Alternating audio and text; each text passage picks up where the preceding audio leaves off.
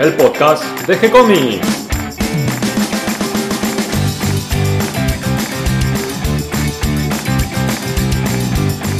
Muy bienvenidos a un nuevo episodio de G-Comics, el podcast donde hablamos de todas las técnicas necesarias para realizar un cómic, cómo dibujar un manga y todo el conocimiento requerido para dibujar esa historieta que tenemos dando vuelta en la cabeza. Mi nombre es Gonzalo García, mi intención y la de todos los que hacemos G-Comics es colaborar con aquellos que estén interesados en avanzar, en progresar, en mejorar en su formación como dibujante de cómic.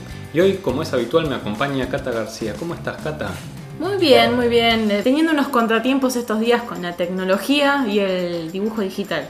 Y antes que me cuentes los detalles de tus vicisitudes, eh, ¿qué vamos a hablar hoy?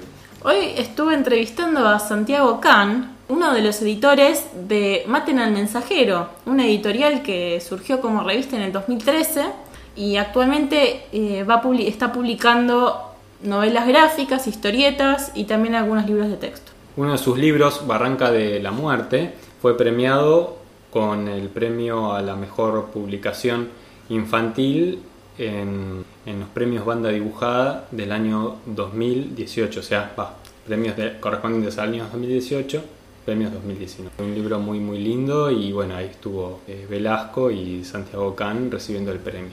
Fue una charla interesante, ahora la van a escuchar, porque estuvimos hablando no solamente de cómo, cómo surgió la editorial, sino también nos, nos compartió su experiencia en, en la edición de los libros, cuántas tiradas hacen, cómo lo distribuyen, cómo hacen la publicidad. Y me parece que, que la forma que lo resuelven es muy interesante, que estaría bueno para algunas editoriales, incluyendo nosotros, tomemos algunos de sus consejos y lo apliquemos a, a nuestras obras. Sí, también en el caso de uno como artista que se autopublique, eh, todo este tema de la autoedición implica aprender las cuestiones editoriales también. Y hay varias ideas de lo que cuenta Santiago Can que son muy interesantes también si uno publica la propia obra.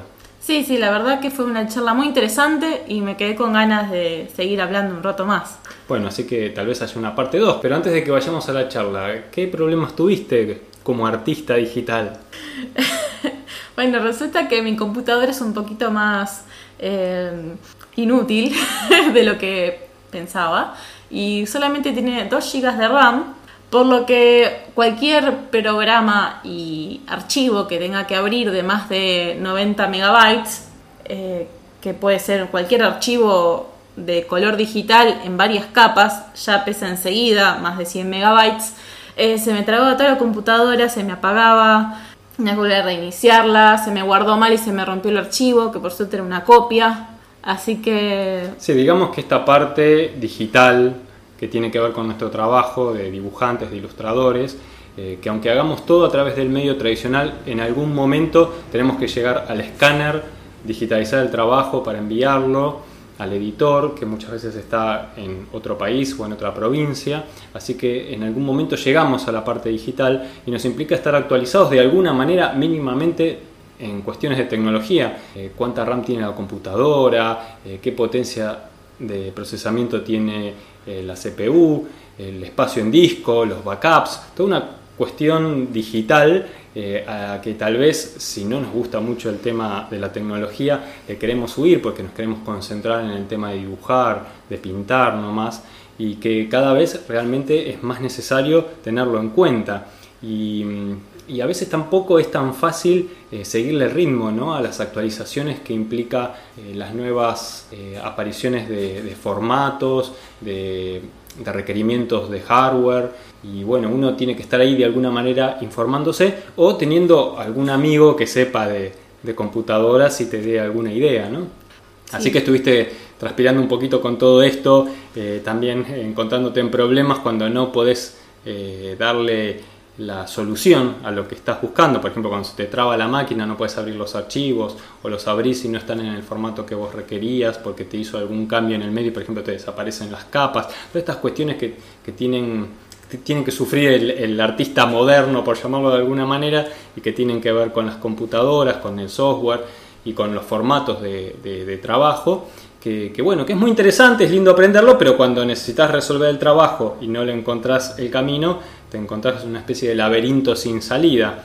Eh, la cuestión es pensar tranquilo, buscar las soluciones, asesorarse con alguien que sepa o alguien a quien pedir consejo que tal vez le pasó lo mismo. Y además vos te encontrás con una dificultad extra porque estás haciendo el, intento de buscar eh, los caminos por el software libre. Camino libre.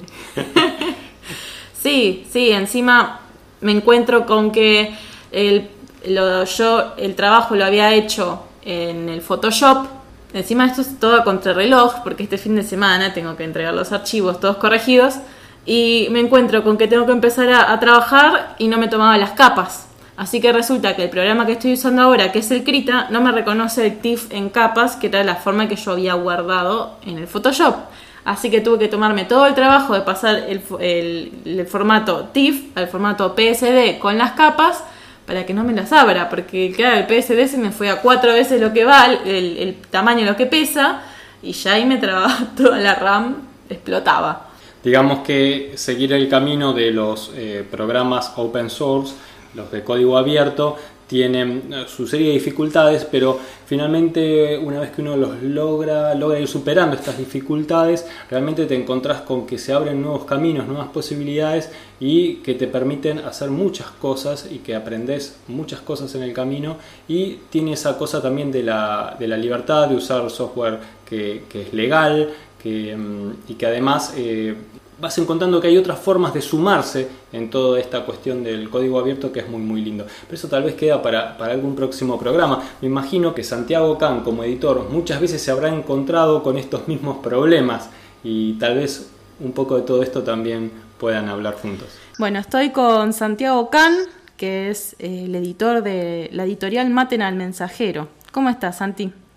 Hola, ¿qué tal? Buenas tardes, buenos días, buenas noches, depende de cuándo lo escuchen. Eh, yo conocí tu trabajo, tu editorial, en el 2018. Me acuerdo que fui a unas de las charlas de la UP que estaban haciendo. Yo recién empezaba acá con, el sitio de G-Comics.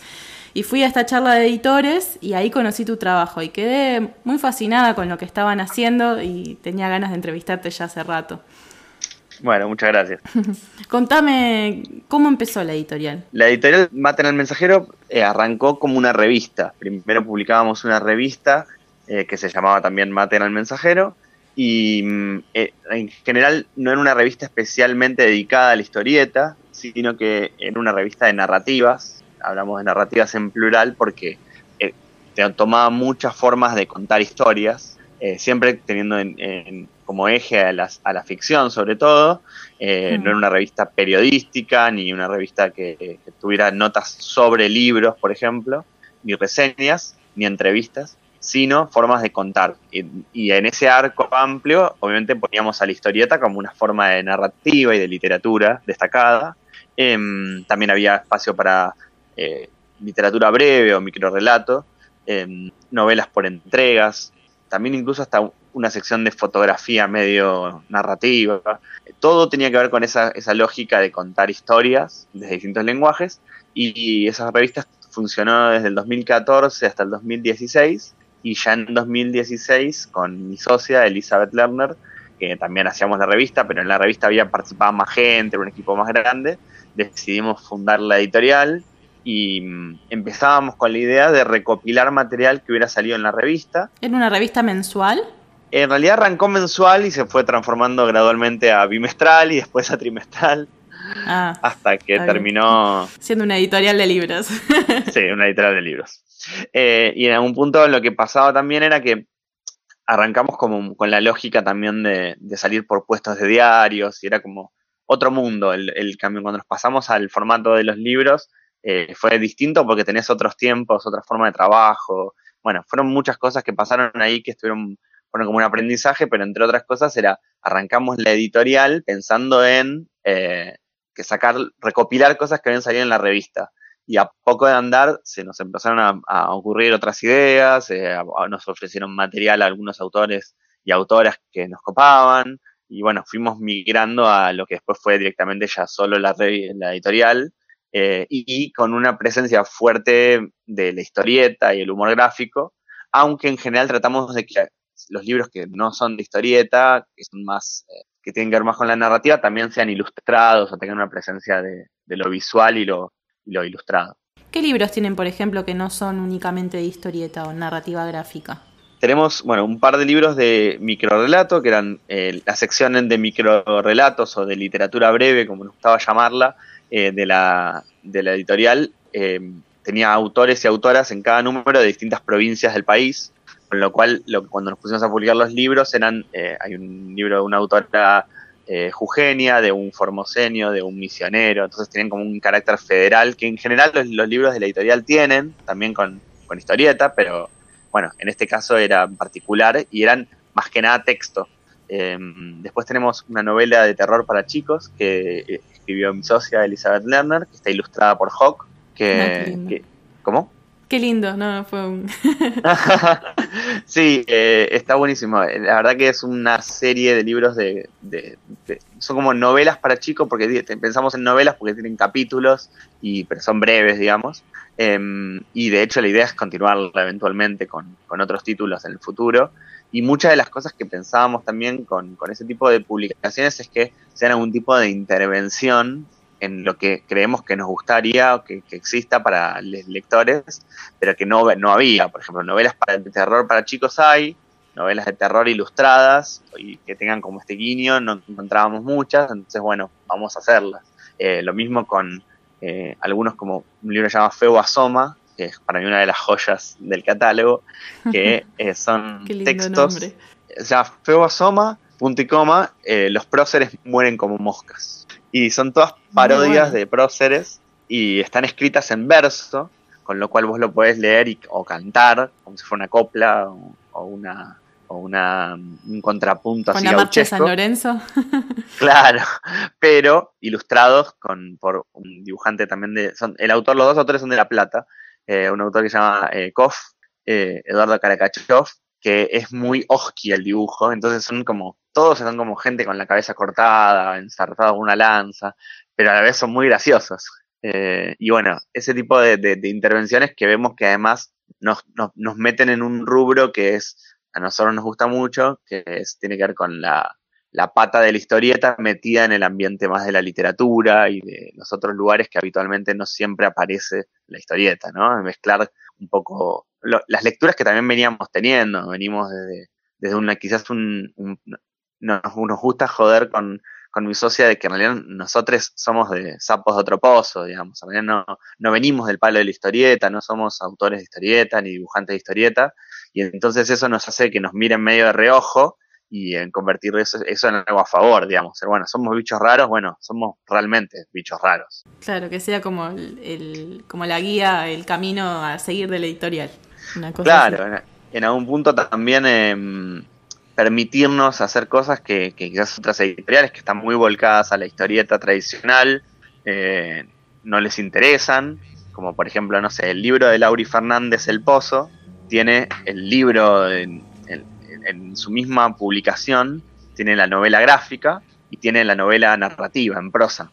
Eh, entonces es como un libro que en general para un editorial de historieta es, medio raro este, publicar dentro del mismo tomo, digamos, las dos versiones y para nosotros está buenísimo. Es como dialoga con esa tradición también de, de la transposición de la literatura hacia la historieta y viceversa.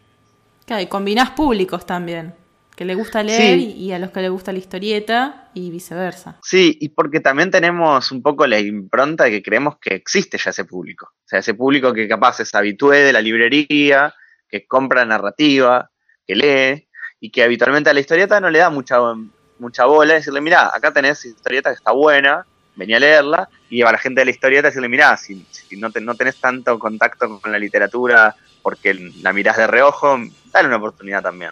Lo mejor de los dos Está bueno, me gusta, me gusta, me gusta. ¿Y cuántos títulos ya publicaron? Desde el 2016 me dijiste, ¿no? Desde 2016 eh, son tres años, sí, este es el cuarto, va a ser el cuarto. Cerramos el 2019 con el título 36. Wow, que es una locura.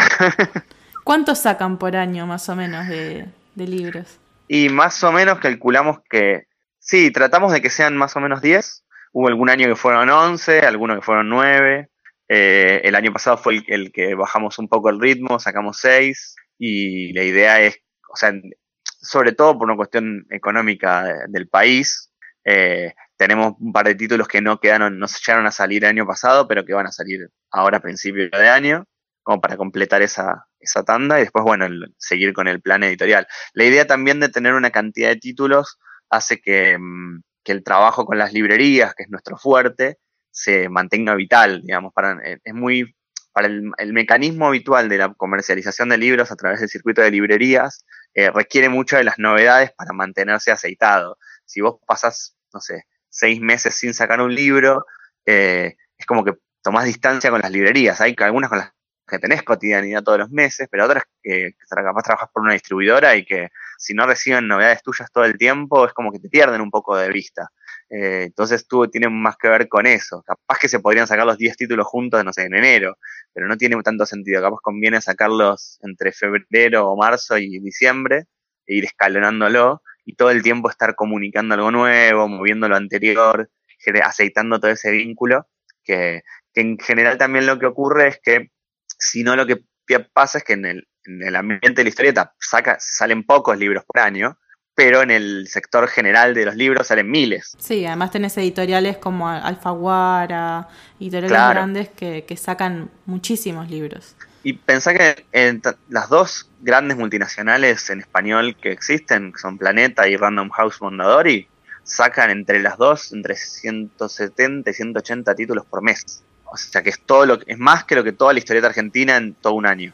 Claro, Entonces Eh, te tapan un poco eh, y hay que pelear un poco también ese lugar, ¿no? Que el librero o la librera, con quien nosotros vemos como aliado fundamental, eh, todo el tiempo tenga algo nuevo que mostrar, al que vaya conociéndolo, que si le mandás 40 libros juntos, a veces no tiene tiempo de asimilarlos, en cambio si le van llegando todos los meses uno distinto, podés ir como trabajando ese, ese vínculo. Y sí, además van pudiendo probar con, la gente habitual de su librería, a ver cómo le funciona. Totalmente. Y lograr algo que me parece que tiene que ver con una perspectiva, al menos una de editorial, que es que vayan conociendo a la editorial, porque quizás a los autores o a las autoras no las conocen. Muchos son primeros libros, entonces no es que ya, ya saben perfectamente quién es tal, eh, tal autor o tal autora, entonces, eh, a diferencia de lo que les puede pasar con editoriales muy grandes o con incluso con otros géneros literarios, donde vos decís, bueno, yo ya sé quién es Cortázar. Entonces, cualquier libro de Cortázar que me llega, sé dónde lo pongo y sé a quién se lo recomiendo. En cambio, con los libros de historieta, muchas veces a los libreros que no están habituados a trabajar con eso y tenés que llevárselo, contarle un poco quién es, qué propuesta tiene, con qué otro libro lo puede emparentar, a qué perfil de lector estamos apuntando. Es un trabajo un poco más eh, de hormiga, eh, que si va una caja suelta con un distribuidor a veces no funciona. Claro, pues no tenés voz para contarle al, librero todo lo que claro. y lo que pensaste. Eh, y te iba a preguntar, me imagino que por las librerías haces unas tiradas de por lo menos más de 200 libros. ¿Cómo, ¿Cómo manejas las tiradas? ¿Cómo las determinás? Sí, las tiradas en general entre 1000 y 1500 ejemplares. Eh, hay algún caso de algún libro que hemos hecho un poco menos, eh, sobre todo cuando eh, restringimos los circuitos, digamos. tiene mucho que ver también con por cuántos canales de distribución vamos a trabajar y con cuántas librerías. Em, los libros capaz que tienen un perfil, como los que decíamos recién, de micro relato o micro cuento, que no son ilustrados, no, no, tiene mucho sentido que distribuirlos en comiquerías. Entonces te permite capaz achicar un poco la tirada e ir a los lugares un poco más, no seguros, pero decir que donde capaz un libro de, texto netamente eh, se pierde. Y en cambio con los, con los libros que, que van tanto por distribución de comiquerías como por librerías, que nuestro fuerte es la librería más generalista, si querés, eh, más muchas librerías que trabajamos en, en Rosario, en Córdoba, en La Plata, entonces hay como varios de esos puntos que a veces lo que, lo que requieren es una cantidad de ejemplares más grande y porque además mientras más tiradas es, también te permite probar suerte en otros lugares, que si haces una tirada muy restringida decís, bueno, no lo voy a mandar, no sé, a Mendoza a ver qué pasa. En cambio, si tenés una tirada más grande, te da ese espacio. Te da el lugar a experimentar. Sí. Eh, además de, todo esto de la editorial, eh, vi, vi, que recientemente lanzaron una convocatoria de historieta con, el grupo de LATFEM. Sí, eh, eso es una propuesta que está muy interesante, que nos llegó a través de las compañeras de LATFEM, que es un portal de noticias y de periodismo feminista. em, que está, está buenísimo lo que hacen y que además vienen trabajando con ilustración y con proyectos como que, con, que articularon en algún momento con Cuadrilla Feminista, que es un, espacio de Rosario de dibujantes, y mm, tenemos gente en común que, que, ha colaborado tanto con ellas como con autoras nuestras como Jasmine Varela. Así que mm, por ahí llegó el vínculo y tenían, tienen la idea, va, tenemos la idea ahora ya de ambas partes, de, armar un libro, una antología, em, y lo que se nos ocurrió es em, este formato que es de convocatoria y no de concurso, propiamente dicho, porque la lógica del concurso es una lógica competitiva, que quizás no está buena, porque la verdad que el, objetivo es armar un libro que esté buenísimo y no competir con quién gana o quién pierde.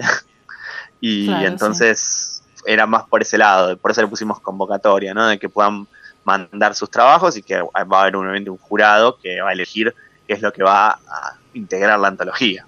Y, también un poco la idea de que lo arrancamos como pensando en, función de armar una antología federal y bueno, por eso también hay una convocatoria digital y después la editorial trabaja con que la distribución esté en casi todo el país, así que la idea es que después el libro también esté en todos lados. Así que bueno, está, está muy buena la propuesta y, está abierta ahora hasta el 28 de, febrero. Siempre, esto no, está bien que se diga, pero lo tengo que decir, siempre hay alguna prórroga, pero no hay que colgarse con los plazos, porque después, aunque te den una prórroga de una semana o dos, no llegas. Sí, no, no llegas por una semana. Eh, pero bueno, eh, son eh, relativamente pocas páginas, así que creemos, consideran, calculamos que quienes tengan material ya hecho podían mandarlo y quienes lo, tengan en mente van a llegar. Esperemos. Sí, tienen un tiempo, más de un mes, como para poder organizar y poder mandar la propuesta. Sí, pues lo largamos incluso en los, últimos días de diciembre, calculando dos meses más o menos. está bueno, para que, den tiempo para armar. Claro, para entre cuatro y ocho páginas calculamos que había tiempo. Y estuve viendo que ustedes eh, hacen bastante hincapié en, todo lo que es la historieta de, mujeres, de LGBT y, también incluso en esta convocatoria también eh, con las temáticas feministas. Ustedes buscan eh, darle una visión, una mirada. ¿Cuál es la razón de ustedes de hacer hincapié en este tipo de temáticas? Sí, en realidad hay una cuestión que tiene que ver con, con editar pensando también en quiénes son las lectoras y los lectores y los lectores con los que trabajás, o a quién les querés hablar, a quién, con, con quiénes querés construir, con quiénes querés eh, articular.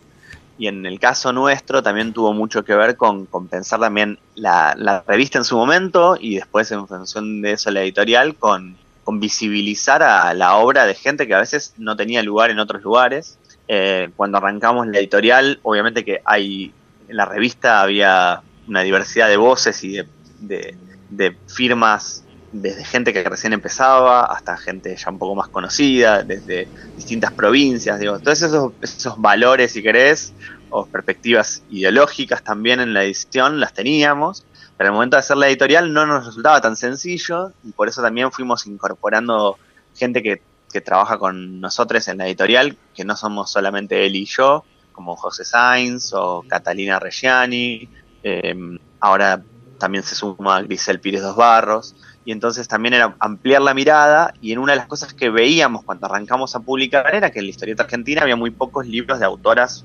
mujeres eh, publicados. De hecho hay un relevamiento que arranqué en su momento y que a mí me gusta decir que lo arranqué y que se, fue sumando porque ahora hay, no sé, una veintena de personas que colaboran, digo, ya no es algo mío, eh, que era, lo empecé a hacer para tratar de ver cuántos libros había, cuáles eran, digo, si me estaba perdiendo de algo, si la sensación que tenía era, era cierta. Bueno, los números eran aterradores. Eran sí, sí, yo la, anduve siguiendo ese listado anual que hacías.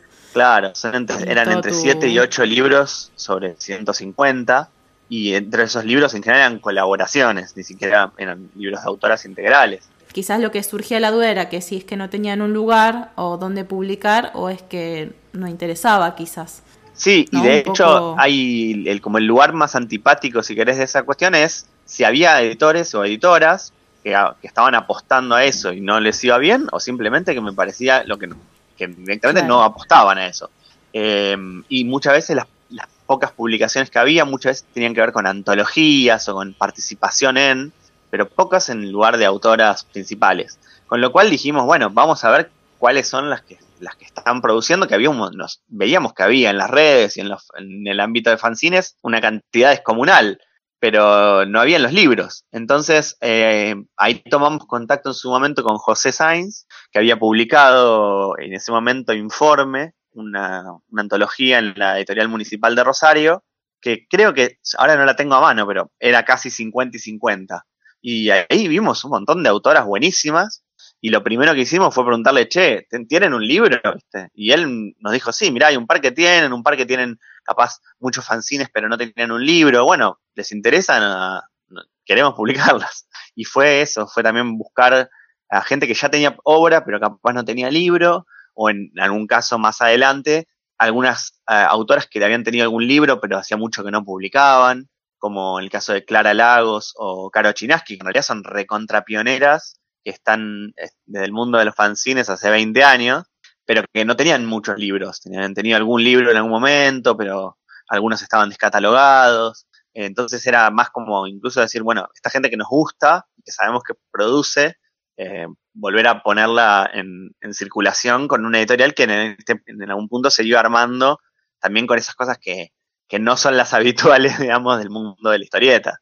Y bueno, en realidad se fue armando así y después fue casi natural, digamos. En general, casi todos los años después son mitad y mitad. Eh, a veces algún año hubo más autoras mujeres, en otro algunos más varones, pero incluso me parece que hasta como caracterización estaría bueno poder trascenderle y pensar en solamente en obras. Pero bueno, eh, eh, en algún punto cuando ves que hay tanto desfase y hay tan poca visibilidad, hay que tener un poco de política activa para equilibrar un poco la balanza. Claro, sí, yo lo que noto que hay muchas chicas eh, en el ambiente del fanzine eh, y, que, y que quizás el estilo de las, de las chicas, por ejemplo, las que, con las que están en la editorial, noto que tienen como un estilo muy particular, muy experimental. Eh, bueno, como Paula Sosa Holt, que ella tiene mm, también un estilo así como muy de fanzine, muy experimental, que, que no sé, quizás no es el tradicional que se ve hoy en día y sí es muy de fanzine. Y está bueno esto, el de haber logrado el, que se hayan propuesto el cambiar a pasarlo a formato libro, formato, un formato como más, podría decirlo terminado, un formato más de biblioteca. Sí, y también eso. Totalmente. Hay varias cosas. En esto que vos decís, me parece que además hay una, una cuestión clave que es el fanzine, para mí, no es algo que es menor y que el, el libro es como una consagración.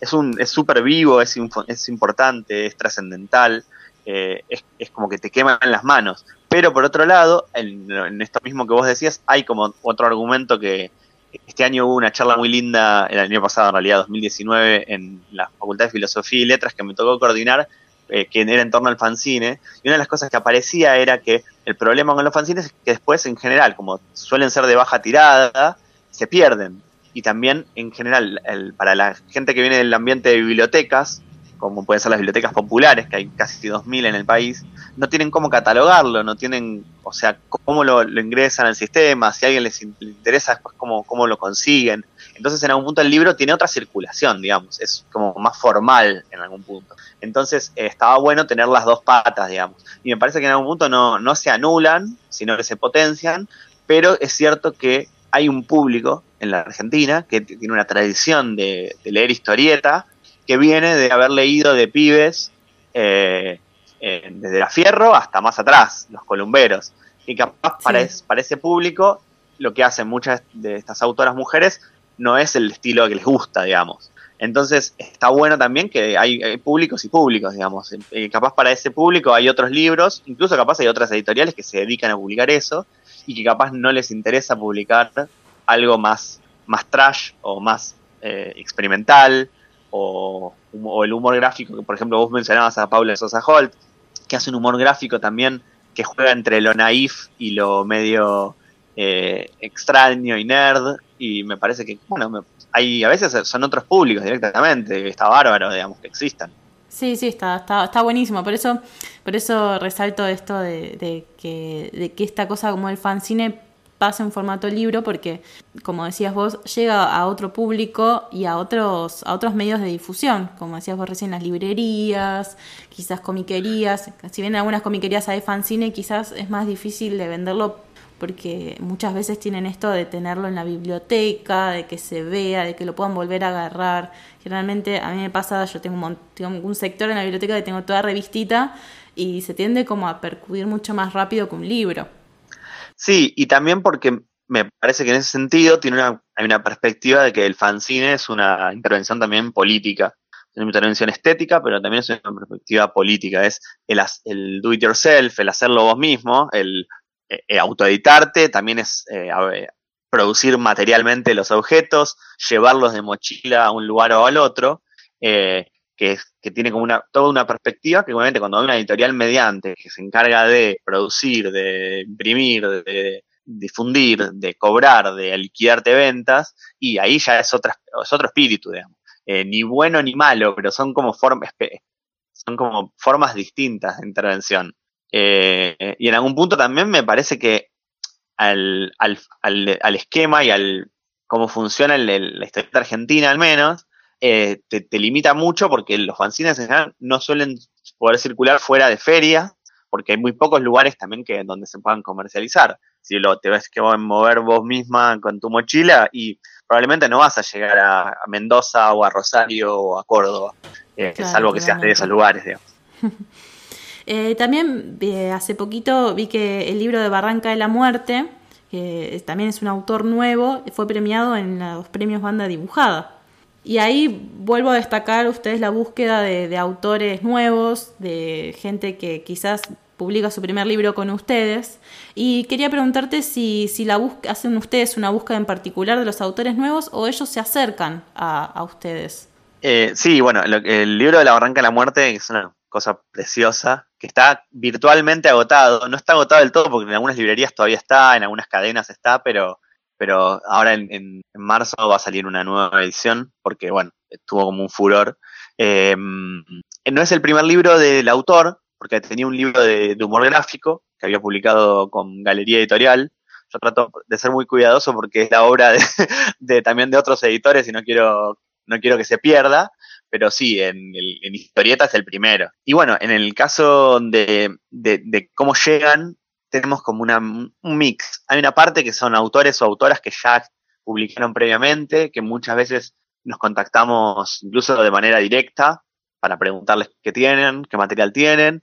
Y después hay mucho material que es de gente que hace fanzines y que nos contactamos para publicarles, o a veces, de, como en el caso de José, que habían trabajado en antologías, que tenían alguna publicación chiquita o, o, en alguna antología, pero no tenían un libro y lo que tratamos en general en casi todos los libros es también acompañar ese proceso. O sea, no, no, es muy raro que publiquemos algo que nos llegue por una em, por mail como una presentación espontánea, no para desalentar a que alguien nos mande, porque capaz que nos llega algo que está buenísimo, pero en general nos eh, hay una, una por cómo son las lógicas de producción en nuestro país, muchas de las obras, sus autores se las auto eh, autobancan porque no tienen un, no sé, como era antes fierro para vos vas haciendo una producción en feta financiada por eso y entonces después lo buscabas un editor que te lo publique recopilado.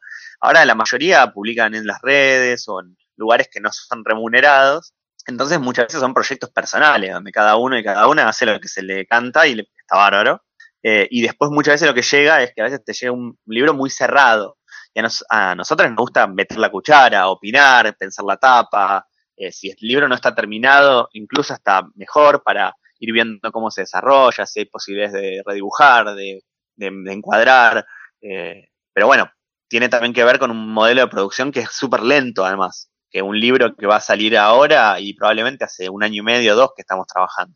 Em, y también porque en general no publicamos casi salvo dos o tres casos, no publicamos libros que ya estuvieran publicados en otro lado. Cuando vos publicás un libro, ponele, hay muchas editoriales que hacen un laburo buenísimo, eh, por ejemplo, no sé, Comicar o Historieteca, que publican a obras de autores argentinos que salieron en, Europa o en Estados Unidos. Y vos decís, bueno, es muy difícil que alguien que te da un libro ya publicado y armado y demás eh, pueda prestarse a todo este intercambio porque, bueno, eh, ya está el libro como muy hecho, muy trabajado previamente.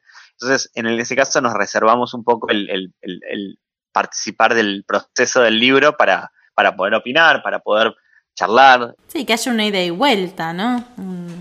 hacer lo suyo también. Claro, y que en algún punto, eh, sin soberbia, pero eh, cuando vos trabajás con alguien que es su primer libro, capaz le, le haces un comentario que no tuvo en cuenta porque nunca publicó el, che, mirá que si pones los colores, no sé, azul oscuro y, negro en el mismo dibujo, cuando lo imprimís en offset a veces puede quedar un poco pegado, bajale un poco de tono al cian. ¿Viste? No es a veces algo estético en el sentido de cambiarle el dibujo de toda la página, pero es, mirá que se va a empastar y que la hoja no se va, no va a quedar bien. Eh, o, o, cuestiones que tienen que ver con el formato de los libros, digo, si haces una página muy cargada de negros, y del otro lado es una página blanca y probablemente, salvo que el papel sea muy grueso, va a tender a traslucirse un poco. A veces son cuestiones casi técnicas. Claro, eso te iba a decir, técnicas que quizás ustedes de la experiencia ya lo saben y una primera obra no. Claro, y también la otra cuestión es que a veces, en, si el autor o la autora hizo su proceso por su cuenta, puede tener un libro que te presenta y que capaz no, nunca reflexionó, che, en el, tercer capítulo el, protagonista dice tal cosa y en el último no. Bueno, eh, ¿esto tiene un sentido en la obra o no? Si no, capaz saquémoslo porque se confunde, ¿viste? Eh, o cosas de ese estilo que tienen que ver con la continuidad, a veces con que las obras, cuando se producen, por ejemplo, para las redes sociales, que nos ha pasado de, publicar libros de gente que había hecho material para las redes sociales, empezó dibujándolo de una manera y terminó de otra. Bueno, eh, capaz hay que redibujar un poco algunas cosas para que tenga una coherencia visual. Que, claro, eh, queda coherente. Eh, y lo otro, bueno, después tenés también el ida y vuelta con autores que es al revés, que es, che, hagamos una prueba de impresión y los colores no me gusta como quedaron, déjame que pruebo tal cosa, o, o preguntarle al diseñador o a la diseñadora que, con la que estemos trabajando, che, ¿cómo conviene que preparar estos archivos para tal cosa? O se hizo la, es una algo que se hizo blanco y negro, che, le podemos agregar un color, bueno, ¿cuál color conviene para que quede bien y que sea como orgánico a la obra? Vos nombrabas a Campia Torrenotari, en los dos libros de ella trabajamos con amarillo y negro, eh, y en general porque creemos que le suma a la, obra, pero además porque es una cuestión de eficiencia económica. Si lo haces todo color, te sale todo color, y si lo haces a dos colores, no sale lo mismo que todo color cuando imprimís en Ox. Entonces te permite que el libro tenga un poquito más, pero no, sin que sea full color, porque también eso afecta el precio y se vuelve, se vuelve muy caro para el público. Y eso te iba a preguntar también, ustedes hacen las tiradas de 1000 y 1500 porque hacen en offset. Eh, con la digital, eh, me imagino que a color hay mucha diferencia de precio, ¿no? Como casi imposible hacer algo a color. Sí, de, el, ahí hay unas diferencias que incluso dependen hasta también de con qué imprenta trabajás, eh, con qué, humor se despierta el dólar. eh, y también no solo es la tirada, sino a veces también la cantidad de páginas y pliegos. Eh, pensar en capaz una obra con la que veníamos trabajando en un marco de 100 páginas, si se va a, 100, a 100 o a 104, ya son, es un pliego entero más de una plancha más de offset, entonces encarece todo y capaz si lo llevas a 96 eh, te abarata un montón. Y capaz que al sentido de la obra, esas dos páginas más, dos páginas menos, no cambiaban nada o es decir, sacas un separador o sacas una portada y listo. Y en otros casos es no, para no puedo sacar estas cuatro páginas porque cambia toda la historia. Entonces, bueno, ¿qué hacemos? En algunos casos, hasta hablando con las imprentas, sobre todo con la imprenta principal con la que trabajamos, y es que nos digan, che, mirá, les van a sobrar 10 páginas. ¿Qué quieren hacer con esto? Porque no, digo, lo cortamos y lo tiramos, ¿viste? Entonces, bueno, hagamos un fanzine y lo regalamos con la preventa. Eh, y cosas así, viste, que son de, también del diálogo de muchos años con las imprentas, que te, llaman y te le mandas algo y dicen, mira que esto, eh, si le, lo achicas un centímetro de un lado, te queda, te sale el 20% menos, y a vos te salva la vida eso. Claro, sí, bueno, está bueno tener ese diálogo también, así como con el autor, con la imprenta. Sí, porque también en, en esta escala no es que decís, bueno, hago 100 o 200 para probar y después veo en general cuando mandas un libro a imprimir, te jugas bastante, ¿viste? Entonces no podés especular con, bueno, que salga como salga y después veo. Sí, son montos grandes de no solo de dinero, de inversión, de, todo. sí, hasta después de este espacio físico. Digo, nosotros Este, este año que pasó, en 2019, teníamos distribuidos los libros en dos depósitos prestados, en dos casas prestadas, que por distintos motivos no pudieron prestarnos más y tuvimos que salir a buscar un depósito, porque claro, tenemos la oficina llena de libros y además todos los libros que estaban en depósito, porque hay un movimiento eh, que constante, pero bueno, también trabajamos con otra editorial, La Parte Maldita, entonces compartir espacio es compartir espacio físico con un montón de papel. No, encima hay que tener cuidado que no se lastimen, no se humedezcan tiene, claro, no, es algo que puedes dejar al aire libre, digamos, tiene que estar en unas condiciones. Claro, uy, qué, qué difícil. Encima 36 títulos, a mil cada uno, ponele que te queden 500. No, no, yo no quiero ni hacer la cuenta de cuántos libros tienen en cajas en todos lados. No, y también la otra parte es que en algún punto tiene que ver con el cuidado de, del material em, y con las lógicas de distribución en nuestro país, donde vos en general, salvo, depende cómo labures, ¿no? Pero no es que le das todos los libros de entrada a todos los distribuidores y te quedas sin libros. Siempre hay un stock mínimo de que tener por las dudas, incluso para ferias, para las librerías directo. Entonces, mínimo necesitas tener un espacio donde ubicar todo eso. Y bueno, terminar, se empieza a sumar y acumular y ya es mucho. Sí, sí, no. A, nosotros acá que tenemos una tiradita chiquita también ya se nos complica. y bueno, y mientras más títulos vayan sumando, empieza a ser distinto. Incluso lo que tiene, a ver, a veces a mí me gusta mucho charlar con eh, editores y editoras, con quienes son más viejos o que tienen más experiencia para que no se ofendan, para que me cuenten sus experiencias y para el, con les nueves o quienes arrancan para contarle mis, mis propios errores para ver que no los repitan. Y la única que siempre encuentro en común con, con todos es el tema de cuando mientras más títulos tenés, más movimiento hay, porque obviamente eh, aunque sea mueva poquito cada uno, es un montón en el volumen, pero también es un, es un montón de, de, de, en, lo, físico. Digo. Yo en general muchas, muchas de las primeras veces que íbamos a librerías, llevábamos muchos también en la mochila. Y ahora si te piden dos de cada uno, y ya no puedes ir con una mochila, tenés que ir con dos cajas o tres. Te cambia la logística. Como, como hablamos al principio, los vas, los vas aprendiendo con la experiencia y lo vas aprendiendo eh, a medida que, que lo vas haciendo, porque también mucho es eh, quizás es aprender de los que ya saben, pero otro poco es hacer tu propio camino y en ese lugar vas armando, haciendo cagada, qué sé yo. bueno, sí, también. Y también el, los errores que tuvieron otros no necesariamente son los que vas a tener vos. Digo, capaz te dicen, che, mira, tenés cuidado de no hacer 5.000 de nada, porque quizás te clavas. Bueno, bárbaro, hago 1.000 o 1.500 capaz te clavas igual, o capaz que al revés, te quedaste corte, si se hubiera hecho 5000 y capaz que, no sé, este, no, nunca se sabe, eh, porque no es una ciencia exacta, digamos. ¿Y cada cuánto reimprimen ustedes los libros? Y en realidad conforme se van agotando. Em, ahora, por ejemplo, Barranca de la Muerte en realidad salió hace dos años y recién, efectivamente, podríamos decir que está agotado ahora porque nunca dejó de estar en librerías. Eh, se, se fue achicando la cantidad en la que estaba, pero ahora, por ejemplo, lo vamos a reimprimir. Después de Tengo unas flores con tu nombre, que es una publicación de Jazmín Varela, es de ese que salió en eh, principios del 2018, hicimos tres ediciones ya, eh, grandes. Ah, mirá, wow, un montón. Pero se movió muchísimo más que lo que habitualmente se mueve un libro común de la editorial. También por el formato, viste que es un abrochado, viene con stickers. Sí, es más revistita, es más. Claro. Entonces te permite también que, es, un, un, precio al público más barato y entonces circuló muchísimo más que lo que habitualmente se vende en los libros y nos obligó a reimprimirlo cada seis meses casi, entre seis y ocho meses cada reimpresión. ¿Ustedes el tipo de difusión que hacen? Eh, ¿Cómo si es solamente por Facebook, por redes sociales o también tienen algún otro medio por el que ustedes difunden los libros? Eh, le, dábamos mucha bola, digo le dábamos porque recién estamos retomando ahora, pero al trabajo con la prensa, con la gente que cubre, eh, sobre todo en medios gráficos y en radio. Em, y una de las cosas que también por la experiencia previa de la revista y por, por la experiencia previa, en particular mía, de laburar con otra editorial también, en paralelo, eh, trabajamos con muchos espacios que no son de historieta. Entonces, porque la historieta tiene muy poco lugar en los medios de comunicación.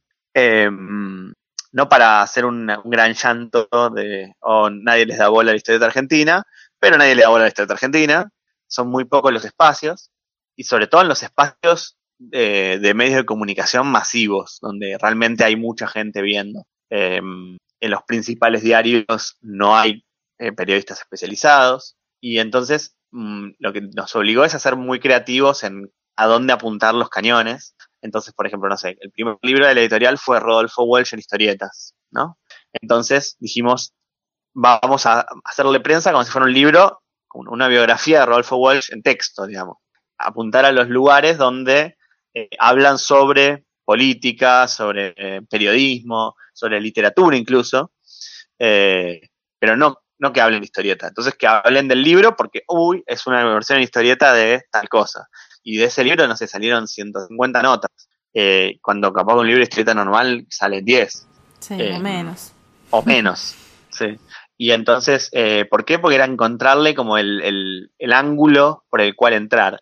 Y después aparte te permitía que si alguna de esas radios o diarios o lo que sea, te daban bola por este libro que era como más temático en algún punto, después le decías, che, mirá, si en algún momento tenés ganas, te puedo mandar otros libros de esto. Y capaz, en la lógica de, la, de, la, si alguien que esté escuchando trabajo en comunicación, en prensa, es también hasta ser, ser un, facilitarle el trabajo a quien está produciendo. Entonces, de repente le, le, le pitcheas o le mandás una, un sumario, una idea de, mirá, estos son los, no sé, los tres libros que hablan sobre política en, historieta. Y le mandas Walsh y otros dos de otra editorial. Y capaz dice, ah, esta nota es interesante. Y le, das un ángulo. O le preparas material. Digo, la idea de más, yo sé que a veces esto, cuando hablo con otros editores, me, me, corren con que no tienen tiempo para hacerlo. Pero digo, es un laburo, pero es preparar gacetillas, material, eh, preproducir entrevistas, digo. Eh, todo eso hace que a veces penetre en los libros en lugares que habitualmente no, hablan de historieta y en general tratar de buscar a los lugares que tienen afinidad con el libro, con el formato libro.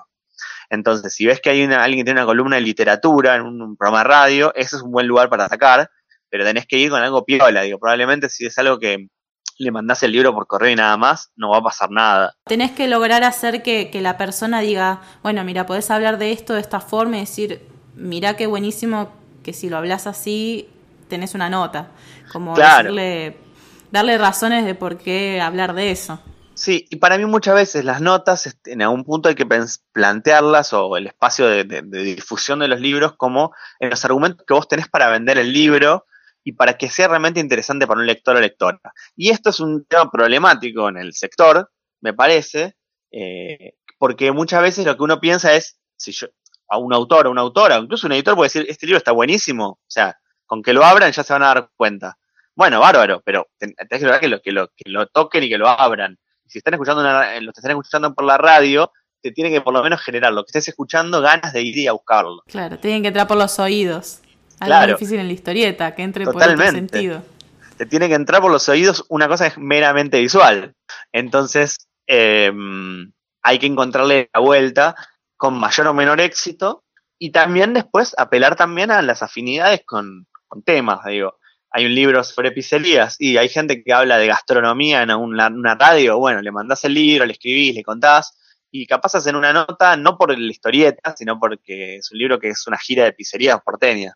Y el, tema de lo que, la, lo que les engancha de la nota es eso, en realidad están hablando de un libro de historietas.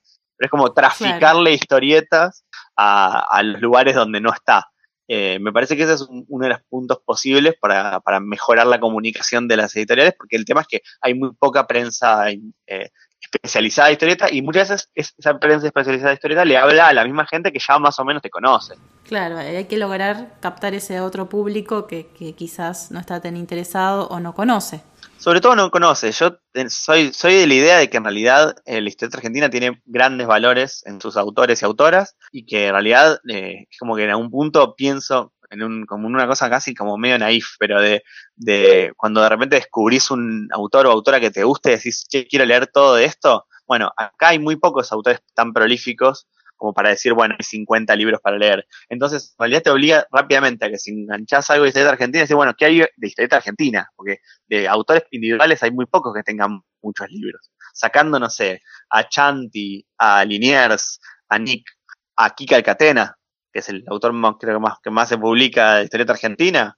Bueno, en general casi nadie tiene 10 libros para comprar. Entonces, si vos te leíste, te gustó, vas saltando a otro historieta argentina. Por eso, si entre todos hacemos crecer los lectores y las lectoras de la historieta argentina, nos beneficiamos entre todos. Sí, sí, totalmente. Creo que, es muy buena la idea que haces vos de la difusión. ¿Cómo ves la historieta actual y qué expectativas vos le ves? Yo soy optimista en un sentido muy gramsciano, con el pesimismo de la razón y el optimismo de la voluntad, ¿no? Eh, creo que en realidad la fuerza de, la historia argentina está en sus autores y autoras y tenemos que también encontrar que editores y editoras estemos a la altura de eso, de potenciarlo, de encontrar también que hay a veces funciones que están superpuestas y que creo que también eh, mejorar las condiciones de trabajo de los autores y las autoras va a hacer que las obras eh, sean mejores, que, que, haya más lectores para mí es fundamental, pero para eso también hay que pensar en políticas más amplias para la difusión de la historieta argentina. Eh, uno piensa también en que hay un, rol en, la divulgación que tiene que ver con, por ejemplo, las bibliotecas populares que todos los años eh, se nutren de material nuevo y que son más o menos 2.000 en todo el país. Y también en trabajar con promotores de lectura, con gente que, se esté dedicando a difundir, con docentes. Digo, yo en ese sentido tengo la, perspectiva también porque parte de mi laburo, o sea, mi otra pata de laburo es la docencia y creo que ahí está un poco la, clave, está en difundir lo que hay.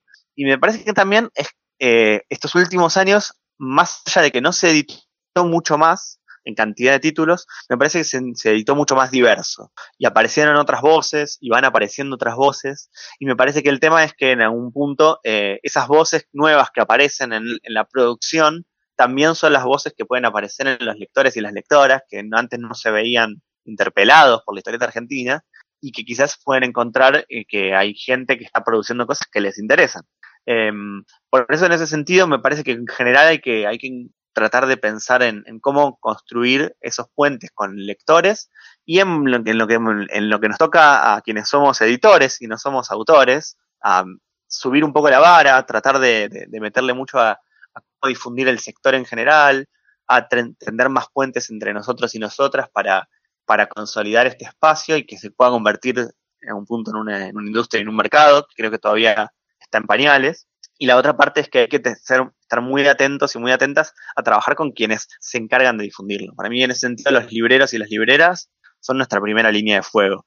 Eh, si los medios de comunicación no nos dan tanta bola, porque probablemente no estamos en las agendas de las grandes de los grandes portales de noticias, bueno, el librero, que es quien está en contacto a veces cuando entra, por la, pasa por la puerta y entra a buscar un regalo o lo que sea, tiene que conocernos, tiene que saber todo esta, este, este magma eh, de producción que hay. Si no lo conoce y no, estamos muertos, porque en realidad el problema es que si no lo conoce no lo recomienda, si no lo recomienda no se vende, si no se vende se produce menos. Y me parece que en ese sentido, para que todo crezca, tenemos que encontrar eh, esos puntos que tenemos en común, más allá de las diferencias incluso estéticas o estilísticas, eh, para que realmente esto siga creciendo, porque evidentemente talento sobra.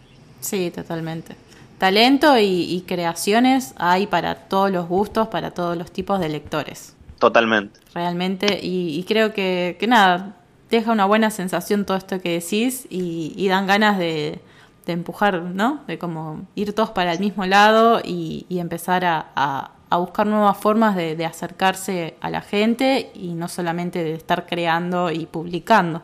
Y eso está buenísimo. Sin duda, y me parece que en un punto me parece que las ferias como Crack Bam Boom son muy importantes porque le muestran a una ciudad, que es de las más grandes del país, toda esta producción todos los años. Eh, estaría buenísimo que haya otras Crack Bam Boom en otros lugares, que, otras ferias más chiquitas que de a poco van, se van consolidando logren crecer, porque lo que también necesitamos a veces es eso, que después quede la pata eh, cotidiana, digo, el del resto del año, que no se juegue todo solo en la feria. En Rosario, por ejemplo, perdón por la desviación, pero Rosario lo que tiene es que tiene una, tiene una vida cultural y de literatura y de lectura gigante. Entonces, para editores y editoras que van a la, a la Crack Boom, lo más, lo más fuerte es poder después además quedar con las patas ahí y decir, bueno, estoy en tantas comiquerías, en tales librerías de Rosario, y los rosarinos y rosarinas que van a Boom y que no pueden comprarse todo lo que ven, puedan después en el resto del año ir a conseguir las cosas.